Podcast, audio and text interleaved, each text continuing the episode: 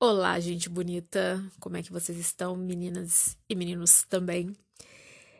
Voltamos aí mais uma semana para falar um pouquinho mais de filosofia. E essa semana o que a gente vai falar sobre filosofia é praticamente a primeira aula de filosofia. Eu, eu particularmente como professora gosto de dar isso sempre na primeira aula porque é importante para até para o aluno se situar um pouco sobre a filosofia e se colocar como filósofo. Assim, no ideal seria que seja a primeira aula de uma turma de primeiro ano, agora no caso segundo para mim, e a última aula de uma turma de terceiro ano, que a pergunta é, é são variações do que o que eu sou, quem sou eu no mundo, o que o mundo é para mim. Geralmente a gente tende a responder essa pergunta sempre usando termos psicológicos, biológicos, sociológicos, mas não filosóficos. E é isso que a gente tem que. A filosofia vai te aprender. Vai te aprender, não, né? A filosofia vai te dar as ferramentas para você poder conseguir responder essa, essas, essa questão de uma forma clara. A gente pensa que é fácil, né? Mas não é assim. A gente sempre fala assim: ah, eu sei quem eu sou. Batemos no peito, escrevemos em agenda. Mas quando a gente vai ver, a gente vê que hum, talvez não seja bem assim. É difícil falar de si mesmo, é difícil de escrever e perguntar: nossa, peraí, quem eu sou? Quando a gente se indaga, a resposta não é tão simples e não vem tão fácil. Mas vamos lá. É, o meu eu no mundo como é que eu me apresento para esse mundo, como é que esse mundo se apresenta para mim. É, eu acho legal a gente começar esse papo falando sobre o Sócrates. O Sócrates ele usava sempre uma, uma frase que estava no oráculo de Apolo, se não me engano, de Delfos. O oráculo era tipo é um templo de que predizia o futuro, te dava vaticínios sobre questões de deveras importante para a sociedade grega. Tinha sempre lá a, a Pitonisa, que era a sacerdotisa do, do oráculo, dependendo de qual lugar que for, chama também a, a Sibila, que também é, é, um tipo de sacerdotisa que conseguia prever o futuro. Quer ver uma forma de vocês conseguirem entender que, o que, que eu estou falando desse oráculo? Quem já viu o filme 300, que o Leônidas vai lá nos sábios da cidade de Esparta para perguntar se ele pode, se ele vai ou não para a guerra, aí tem a menina lá toda diáfana, balançando lá nos panos lá, que ela fala assim, não, você vai perder a guerra. E ele fica meio bravo com ela. Aquilo ali, aquilo ali é um oráculo Aquilo ali é uma pitonisa, é uma pessoa que prediz. Mas enfim, tava lá no, no oráculo de. Esse oráculo de Apolo, do templo de Apolo, tinha lá uma frase que era: Conhece-te a ti mesmo.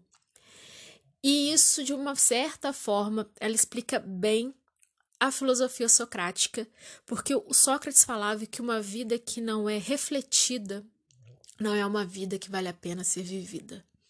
Ou seja, você tem que parar e pensar quem é você, o, como você é, aparece para o mundo, como as pessoas te veem. A gente tem essa mania de falar assim: ah, a opinião dos outros não me importa. Não é que a opinião dos outros não te importa, mas é necessário fazer um pouquinho, às vezes, de, de autocrítica. É necessário a gente vir, às vezes, em socorro para se colocar no lugar do outro e avaliar as nossas ações também, que não é sempre preto no branco, não nem todo mundo é 100% claro que não em situações limites, né? Estamos falando de situações corriqueiras do dia a dia, do cotidiano, que a gente às vezes coloca como vítima. Ai, fulano é tão falso comigo. Ai, o que eu fiz para merecer tanto desprezo? As, a gente gosta de achar que não, mas às vezes a gente também tem um, um pezinho lá nesse quê de, de ter feito alguma coisa. As suas ações não são ações totalmente é, sem, sem culpa. Não é, não é nem culpa o que eu quero dizer. É que as suas ações afetam os outros e os outros vão ter uma percepção daquilo. E a gente quando a gente não reflete na nossa, a gente não reflete a nossa vida, a nossa existência, quem a gente é, quais são os nossos defeitos, quais são as nossas qualidades, o que deixa a gente irritado, o que deixa a gente feliz.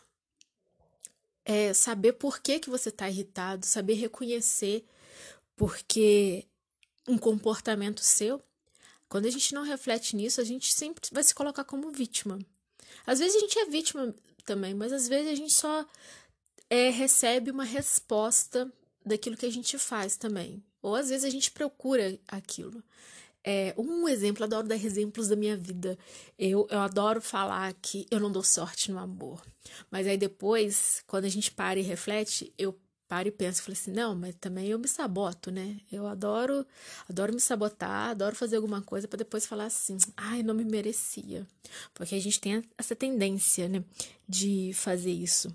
O Descartes também, continuando falando dentro aí da tradição filosófica, o Descartes também, ele vai falar muito desse, desse lugar, desse eu no mundo, que aí vem a questão do, do penso, logo existo, as coisas têm que existir para mim, nesse mundo que se está criando, esse quem eu sou. É, quando ele chama a gente para pensar, para a dúvida metódica dele, ele também te coloca isso. Por causa que se você vai falar que nem tudo a gente tem que provar que as coisas estão existindo ao nosso redor, a gente também tem que provar que o que a gente é, aquilo realmente existe e não é fruto de, como ele diz, de um gênio maligno. E os dois mais modernos, que é o Heidegger e o Sartre, a gente pode ver que são, são filósofos de quem eu já falei, com quem vocês já tiveram contato. É, o Sartre é o famoso, né? É, o inferno são os outros. A minha liberdade, ela é minha essência. Eu sou livre no mundo para ser quem eu quiser, mas eu não gosto tanto assim dessa liberdade. E aí entra esse novamente essa pergunta, esse quem eu sou, no, na filosofia do Sartre, ele vai falar assim: o homem, ele, a gente não gosta dessa responsabilidade, a gente não quer saber quem a gente é, porque saber quem a gente é dentro da filosofia sartriana é assumir responsabilidade pelos nossos atos. E para o Heidegger, o, esse quem eu sou aparece sempre me mostrando o meu lugar no mundo. O, o mundo vai existir para mim através das minhas ações, porque eu sou um feixe de possibilidades. O Sartre também vai falar que eu sou um feixe de possibilidades, mas o Sartre sempre coloca esse que negativo que a gente tem. A gente não gosta de assumir quem a gente é, porque quem a gente é envolve saber que todos os nossos atos partem da gente e não do outro. Quando a gente assume quem a gente é, a gente tem que parar de dizer que o inferno, como ele mesmo diz, os, o inferno são os outros e não a gente. A gente sai desse, desse papel de, de inocente e de vítima das situações. Sartre fala muito a questão, por exemplo, do rótulo, que o único capaz de colocar limites à nossa liberdade, a liberdade que existe na, na gente, a liberdade com L maiúsculo, são as outras liberdades. É quando você aceita, se alguém aponta o dedo para você e fala preguiçoso, você não é preguiçoso. Você só é preguiçoso se você aceitar que você é e agir de, de acordo com aquilo. É, sempre tem isso dentro do aluno, que às vezes a gente chama atenção uma sala sempre muito cheia, a gente às vezes pode cair no erro de chamar a atenção de um menino ou outro, e ele vem e fala assim: Ah, eu não fiz nada, mas agora também vou fazer. Porque eu estava quieto, agora também vou bagunçar.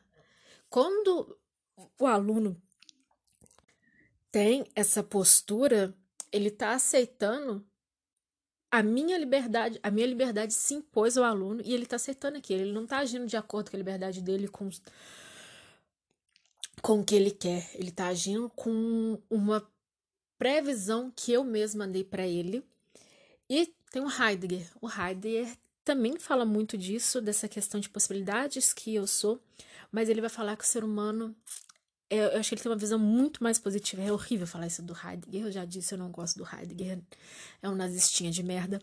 Mas a gente tem que ver que quando o Heidegger coloca a questão da morte como última possibilidade e eu tenho que viver sabendo que eu vou morrer, então eu tenho que fazer sempre o melhor para mim, ele vai, ele te dá um campo novo, que você é tudo, você pode descobrir, você pode conhecer, você pode desejar e você pode ser Então vá atrás, o seu lugar no mundo é correr atrás de quem você é e se construir da melhor forma possível. Dos três, né, o que tem ele e o, e o Sócrates vão ter uma boa visão, mas o Heidegger é aquela que te é quase uma autoajuda. A visão do Martin Heidegger sobre esse lugar no mundo. Eu acho legal para completar a questão da alteridade. A alteridade é característica própria minha, é quem eu sou. A gente tem que se conhecer por causa que o outro nunca vai conhecer a gente, ele só vai ter percepções de quem somos. Ele é. Já viram, tem várias charges na, na internet que é o guarda-roupa, o armário cheio de máscaras e a gente escolhe a melhor máscara para esconder o nosso verdadeiro eu. De certa forma, isso é verdade. É, o outro ele vai ter só é, percepções de quem a gente realmente é então, aquela frase, famosa frase, ah, eu te conheço. Não, você não conhece, porque não tem como você conhecer a totalidade de uma pessoa. A única pessoa que pode se conhecer é você mesmo.